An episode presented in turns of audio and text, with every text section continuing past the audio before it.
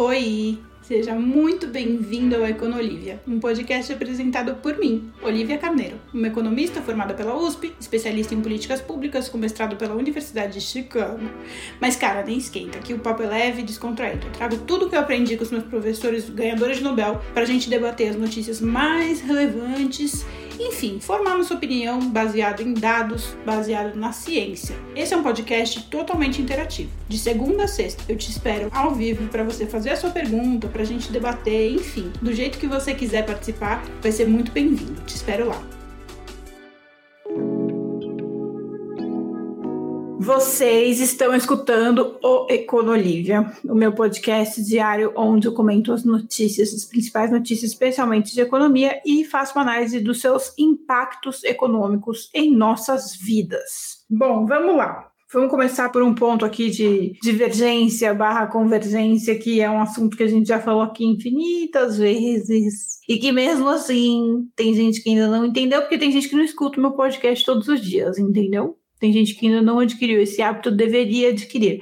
Inclusive, agora esse podcast está com um horário novo. A gente vai começar a fazer o Olivia todo dia às nove, ao vivo, às nove horas da manhã. E depois ele fica disponível por volta de umas 11 horas. Ele fica disponível para quem quer escutar no Spotify, nas plataformas de streaming de áudio mas ele fica gravado no YouTube de qualquer forma para quem quiser escutar depois, é uma versão gravada. A gente está vendo bastante no noticiário uma treta do Lula com o Banco Central. E eu já falei para vocês que eu acho Campos Neto um cara muito bom para o Banco Central. Durante o governo Bolsonaro, eu acho que ele foi o maior responsável pelo que houve de êxito na nossa economia, né? O pouco de êxito que nossa economia teve foi responsabilidade do Campos Neto. Ele é muito competente. E o que está acontecendo, né? Qual que é o bastidor da briga que está acontecendo. O Lula está tretando, falando assim: olha, a meta da inflação não é realista. A gente precisa aumentar a meta da inflação para a gente conseguir andar com a nossa economia. E aí o Banco Central está falando: não, a meta, a meta da inflação, se eu não me engano, está é, é, tá em 3,5 ou 3, não sei. E o Lula gostaria que subisse. E aí a gente imagina que ele queria que fosse para 4, 4,5 de meta de inflação. E a gente está com uma inflação mais alta do que isso. Acho que vocês sabem disso. Qual que é o resultado? Por que, que estar com a inflação mais alta do que a meta é uma coisa que preocupa, porque enquanto a inflação estiver mais alta do que a meta, a tendência é do Banco Central aumentar a taxa de juros. Por quê? Porque com a taxa de juros mais alta, a gente, já expliquei isso em várias, vários episódios aqui do podcast, a gente tira dinheiro da economia, a gente diminui a quantidade de moeda em circulação. E o que, que acontece? Dá uma controlada na taxa de inflação. Esse é um remédio para inflação alta. Só que na última reunião, o Banco Central não teve assim uma alta taxa de juros, meu Deus do céu. A gente está com a taxa de juros alta, sim. O nosso juros real ainda é o mais alto do mundo, então o Brasil ainda é um país muito interessante de ser investido. Porém, o Lula não está satisfeito com essa taxa, essa meta da inflação, porque conforme a gente tiver com a inflação de fato acima da meta, a gente vai ter que aumentar a taxa de juros, e isso é uma coisa inconveniente. Mas não é só isso, tem outros fatores também, que são, por exemplo, o, os resultados, os impactos fiscais, né? Porque enquanto tiver com a inflação muito alta, os gastos do governo não são recomendados, porque aumenta a expansão monetária, que eu já expliquei para vocês também aqui no podcast, e aumentar a expansão monetária gera mais inflação. Tem um outro fator também que é preocupante para o Lula, que é é, muitas das contas, enfim, das coisas que ele faz são atreladas ao número da inflação. Então,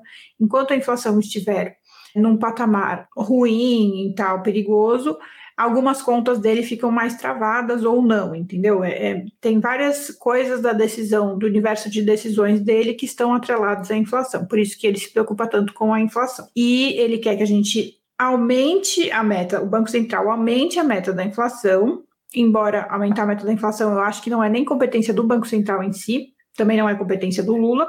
Eu acho que é competência da Comissão Monetária de Valores, mas enfim. E aí ele quer que aumente a meta da inflação justamente para ter isso, né? De conseguir manipular melhor a taxa de juros, melhor, né? Ser mais, ficar mais com mais margem ali a manipulação da taxa de juros e dos gastos fiscais. Beleza, a gente já entendeu porque que o Lula não está tão feliz com a meta da inflação hoje. E aí, o que que acontece? Tem um monte de gente que tá vindo nas redes sociais falando assim, ai, porque o Lula tá certo. Porque essa, essa taxa de juros de hoje em dia estimula o rentismo, e tem pessoas vivendo de rentismo, aquele discurso de Ciro Gomes de rentismo, ai meu Deus do céu, rentismo, que é uma grandíssima de uma groselha, afinal de contas, grande parte da nossa economia depende dessa taxa de juros alta. Se a gente for diminuir a taxa de juros, tem que fazer uma política estilo o do Michel Temer, que a gente também já discutiu aqui no podcast, que foi o único que conseguiu fazer política para reduzir de fato a taxa de juros. Então, assim, para a gente conseguir reduzir a taxa de juros, não adianta ficar criticando rentismo, bibibi, bobobó, tem que fazer políticas de contenção, né? Políticas de gestão, políticas públicas, políticas monetárias, enfim, diversas políticas, reformas e tal, para justamente conseguir diminuir a taxa de juros. Não adianta ficar reclamando, criticando o Banco Central. Não, não é, isso não é um remédio contra a taxa de juros. Mas mesmo assim, ainda que fosse, essa discussão que está acontecendo neste momento não tem absolutamente nada a ver com isso. Até porque, não sei se vocês repararam, mas tudo que eu falei aqui foi sobre o Lula criticando a meta da inflação. Ele não está criticando a taxa de juros, ele está criticando a meta da inflação, porque isso restringe o trabalho dele na expansão fiscal, enfim, expansão monetária e outras coisas. Ele não está criticando a taxa de juros. Quem vem com papinho de, ai, porque ele tá certo, porque o rentismo, bibibi, bobobó, você não tá concordando com ele, filho. Você tá falando de uma outra coisa que tem nada a ver com o que ele tá falando. Você tá se achando espertinho aí dando opinião, mas você não tá dando opinião de porra nenhuma. Você tá viajando na maionese, entendeu? Então, assim, antes de falar merda, respira fala: será que eu sei do que eu estou falando? Talvez eu não saiba do que eu estou falando, então eu não vou comentar. Afinal de contas, como eu já falei ontem para vocês, comentários em redes sociais não validam currículo. Para com esse papinho de vir falar com, o Lula tá certo porque é rentismo, porque o que o Lula está falando tem absolutamente nada a ver com rentismo, porque ele não está criticando a taxa de juros, ele está criticando a meta da inflação. É uma outra discussão que não tem nada a ver, nada a ver com a discussão de rentismo. Absolutamente nada a ver. Escuta o que eu estou te falando, nada a ver. Entendeu? O que, que acontece? Quais são os problemas políticos relacionados a essa insistência do Lula em criticar a meta da inflação? Primeiro, ele está testando, ele está colocando ali a, a, prova de fogo, ele está dando uma de Bolsonaro, ele está bolsonarando. Colocando a prova de fogo assim, ah, quem é, os ministros que não estiverem do meu lado vão ter que provar para mim que são fiéis a mim, sabe? Esse papinho. E aí ele está questionando ali o Haddad e a Simone Tebet que estão conseguindo tranquilizar o mercado. Surpreendentemente, o Haddad está conseguindo tranquilizar o mercado mais do que o Lula, que é uma coisa de doido. Mas sim, isso está acontecendo. E aí, o Lula tem esse ponto, né? Primeiro que gera uma crise institucional e uma treta que não tem nada a ver, tipo, o mercadante querendo se meter em política fiscal, sendo que ele é do, do BNDES. Ele tá querendo. Olha que coisa doida. O mercadante veio com um papinho de que vai apresentar um plano fiscal que é função do Haddad, que já vai apresentar o plano fiscal dele, ele falou que vai apresentar o plano fiscal dele lá para abril.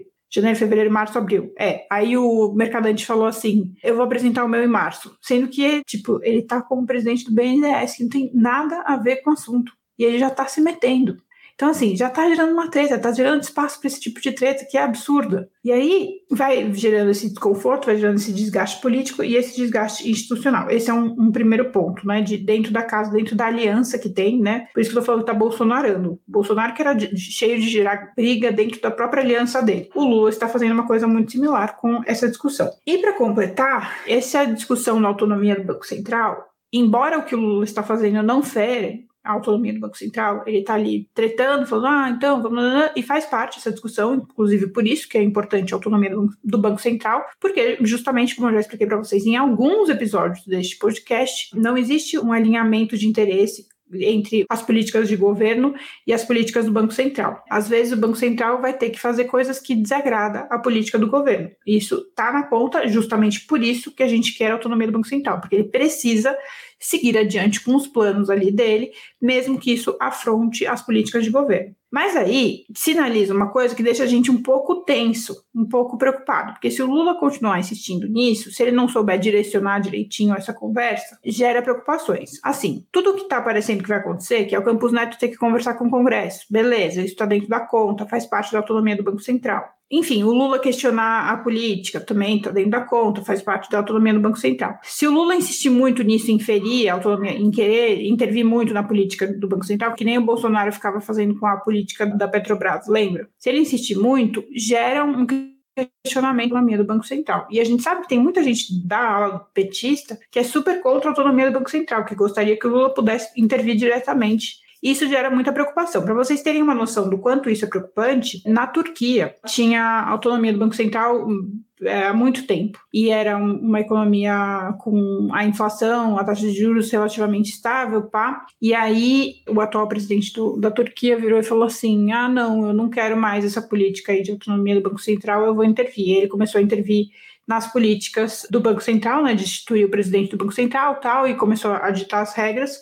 E o que, que aconteceu? A inflação na Turquia gerou muita instabilidade econômica, isso porque a gente, como a gente já, eu já falei em vários episódios, se você ainda não escutou, escute os episódios anteriores em que eu falo sobre isso. A autonomia do Banco Central é muito importante para a condução da política monetária, e aí isso está muito relacionado com a inflação, com a taxa de juros. A inflação na Turquia disparou a partir do momento que o presidente da Turquia começou a intervir nas políticas do Banco Central, e, enfim, instituiu o presidente, começou a, a querer mandar na, na ré, então, na casa.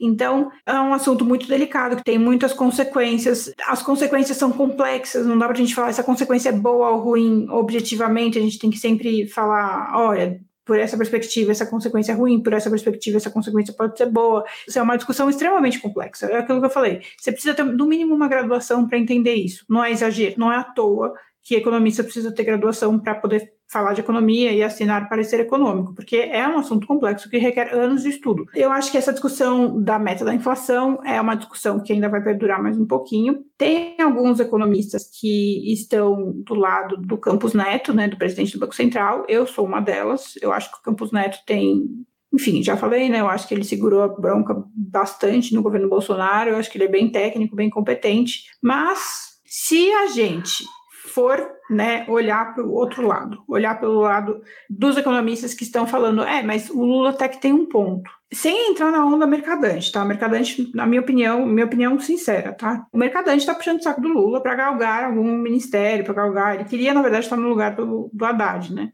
Então, eu acho que ele está puxando o saco do Lula para tentar ocupar a primeira crise, ele quer ocupar o espaço, sabe? Mas, tirando esses puxa-saco, essas pessoas enchendo o saco do Lula, o Lula tem sim um lado válido no argumento dele sobre mudar a meta da inflação, que, de novo, não é nem competência do Banco Central, então ele não está interferindo na autonomia do Banco Central, mas o ponto dele faz sentido na medida em que, se a gente aumentar um pouquinho, né, eu falei para vocês que a meta da inflação, se eu não me engano, está em 3,5. Se a gente aumentar para 4, a gente está aumentando ali meio ponto percentual. E esse aumento de meio ponto percentual pode dar uma folga significativa para essa questão da expansão fiscal. E isso da expansão fiscal pode dar uma folga em algumas discussões que geram tensão política e que prejudicam a economia, né, por, por causa da tensão política, e também pode facilitar na execução de algumas políticas públicas que dependem desse dinheiro, né, dessa questão fiscal. E aí, enfim, não sei se vocês sabem, mas essa questão fiscal, fiscal quando a gente fala é, é, relacionado ao que o governo arrecada de tributos e o que ele gasta, né? É isso que é fiscal. A gente fala fiscal, a gente está falando disso, sobre arrecadação de tributos e gastos, esse equilíbrio do você gasta quanto você arrecada e vice-versa. A arrecadação de tributos e os gastos também são muito atrelados à inflação. A conta que permite o cara gastar mais ou menos é atrelada à taxa de inflação. Então, a taxa de inflação tem uma importância muito grande nessa discussão. Tipo, se o governo arrecadou mais, pode ser que ele tenha arrecadado mais porque a inflação estava alta e ele conseguiu arrecadar mais porque a inflação mais alta permitiu que ele arrecadasse mais portanto, gastasse mais. Então, não estou falando que isso é bom ou ruim, tá? Não tem um juízo de valor, estou te explicando como é que é a mecânica do negócio. E aí vai um pouco além da minha alçada, né? E aí a gente tem que escutar mais quem é especialista nesse assunto. E tem vários economistas que são especialistas só nisso, que estudam e vivem estudando isso, trabalhando nisso, calculando isso. Então, assim, vamos escutar especialistas sobre esse assunto. Eu posso trazer para vocês algumas perspectivas que eu acho interessante dos dois lados. Mas o que eu queria trazer para vocês é isso. Assim, eu sou muito crítica ao Lula ficar criticando o Banco Central, eu sou muito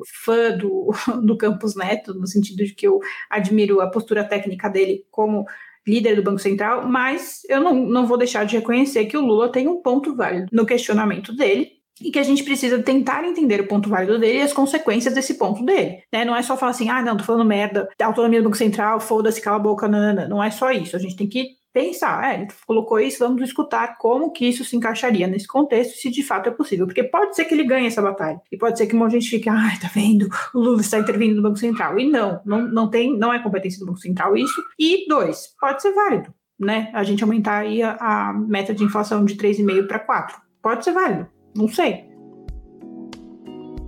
Aí eu queria passar para um outro assunto. Eu acho que eu fui até vanguardista nesse assunto, porque eu fui uma das primeiras pessoas a falar sobre esse assunto, né? O, o impacto do, do chat GPT no mercado, no mercado de trabalho, nas suas profissões e tudo mais. Enfim, ele tem impacto também nos negócios. E uma coisa que, assim, eu falo para vocês sempre, né? Tipo, eu venho falando nos últimos dias: ah, o chat GPT vai tomar o seu emprego. Se você não for uma pessoa que consegue pensar fora da caixinha, a caixinha está aqui. O chat aprende a pensar aqui. A inteligência artificial, ela consegue pensar aqui. Ela tem essa capacidade, ela pode ser treinada para pensar dentro da caixinha. Agora, se você não consegue pensar fora da caixinha, o chat GPT vai roubar o seu emprego, porque ele é mais fácil, não o chat GPT necessariamente, mas alguma inteligência artificial ou robô vai roubar o seu emprego, porque ele vai fazer melhor do que você. O que está no, no, limite dessa caixinha aqui, ele, o, o, a inteligência artificial, o computador vai fazer melhor do que você. Se você consegue pensar fora da caixinha, aí seu emprego vai ficar garantido. Ou seja, sua profissionalização vai continuar garantida. Depende muito disso. E tem gente que fica ansiosa, a gente fica angustiada, mas é uma realidade que a gente está vivendo e a gente precisa discutir isso. É por isso, inclusive, que eu estou inaugurando essa semana, finalmente, o Clube Economia SA, que é justamente para estimular que você consiga ter informações, lidar com as informações de forma mais inteligente, ou seja, inteligência real. Você quer ter uma opinião por conta própria,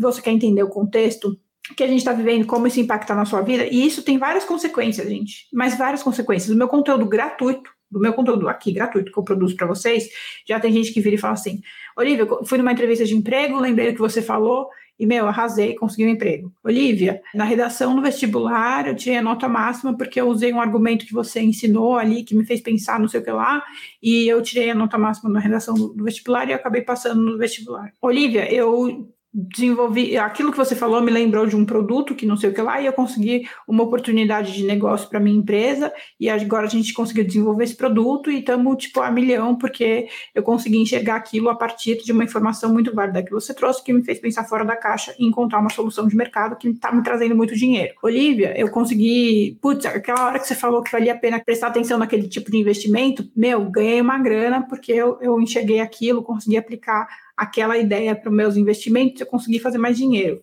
Se aplica tudo na sua vida. É muito aplicável a absolutamente todos os setores da sua vida. Se você tem informação e sabe lidar com essa informação de maneira inteligente, e aí, de novo, estou falando de inteligência real, porque a inteligência artificial, que não é real, consegue reproduzir quem fica pensando dentro da caixinha. Né? A gente já viu o chat GPT dando pau em seres humanos que pensam dentro da caixinha. Agora, quem quer pensar fora da caixinha, venha para o Economia SA, que vai ser lançado essa semana. Aliás, hoje eu já vou soltar o link para a lista de espera, para quem quiser, para quem estiver ansioso, quiser garantir a vaga. Mas eu queria mostrar para vocês que isso está ameaçando. Você fica, se você é do tipo que fala, ah, eu não preciso do Economia SA porque eu tenho informação X ou porque eu leio jornal não lê jornal, fica lendo lá só notícia pelo Instagram, sabe? Enfim, se você gosta de se enganar e falar, ah, eu não preciso do, do, negócio, do conteúdo da Olivia, porque eu já tenho, eu vou te mostrar que você precisa sim, porque até o Google está com seu domínio de mercado, o seu monopólio no mercado ameaçado. Vocês sabem que o Bing é o concorrente do Google, né? Todo mundo já usou o Google, digitado no Google lá,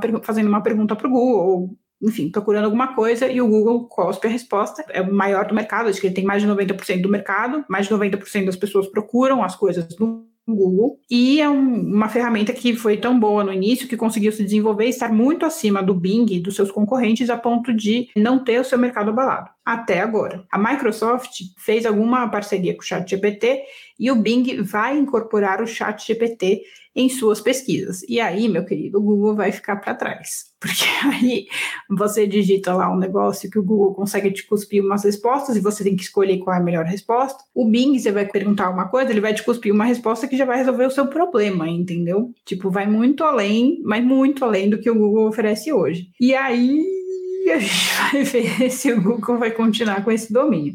É claro que existe é, a possibilidade do Google se adiantar e avançar nessa discussão. O Google, inclusive, anunciou o Bard. O Bard é o concorrente, é um concorrente do ChatGPT, né? E parece que o Google está fazendo ali o Bard para incorporar nas suas buscas. Enfim, teoricamente vai ser bom ou tão bom quanto. Só que o Bard ainda não está pronto, ainda não foi divulgado, a gente ainda não sabe se ele vai ser bom de verdade, não, não temos essa noção, enquanto o ChatGPT a gente já viu. E ele já está no ar, ele já está cobrando, ele já está com tudo aí, então, tipo, gera aquela dúvida, né, aquele questionamento: será que o Google vai conseguir superar o Bing e o ChatGPT aí com, com as melhoras? Não sabemos. O que sabemos é que os negócios do Google estão em risco e a gente tem que prestar bastante atenção. Um outro assunto que vocês pediram para eu comentar é sobre os Correios substituírem o Uber, que eu falei, né? Esses caras, eu falei, cantei a bola, gente. Foi ministro do Trabalho do PT tende a ser uma pessoa que não está ligada no que está fazendo, né? O Partido dos Trabalhadores ainda está vivendo na década de 40. Eles não estão atualizados no trabalhador de hoje. Então eles ficam com umas ideias muito erradas. Mas isso vai ficar para discussão de amanhã, porque hoje eu preferi concentrar ali nesse negócio, nessa discussão do Lula com o Banco Central, para levantar essa bola, porque eu tenho muitos seguidores que investem, enfim, e isso é um assunto importante para quem está no mercado financeiro. Mas amanhã a gente vai discutir sobre essas ideias de o correio substituir o Uber. Ai, gente, cada coisa. O governo Lula bolsonarando, bolsonarando, né? A gente está em fevereiro.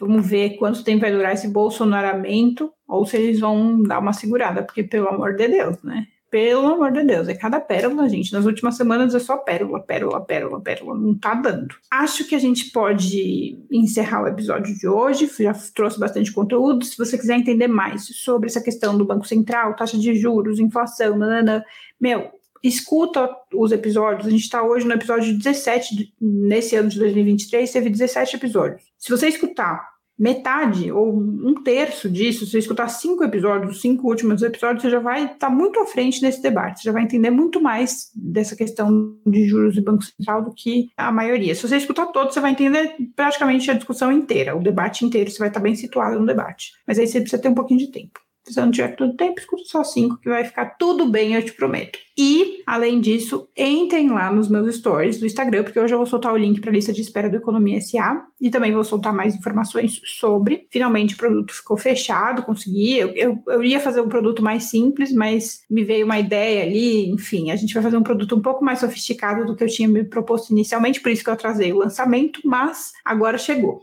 chegou a hora. E eu tô muito ansiosa para mostrar tudo isso para vocês, vai ser muito legal. Lua, isso daqui é um podcast chamado Econolívia. Ele fica ao vivo aqui, né, nessa rede social. Eu faço ele ao vivo no YouTube, no TikTok, todos os dias, geralmente 9 horas da manhã, mas ele fica gravado tanto para você escutar ou no YouTube ou para você escutar no Spotify, no Apple Podcast, sei lá onde você escuta podcast. Então fica à vontade de escutar, é gratuito esse podcast gravado porque é tudo de bom. Beijos, até amanhã.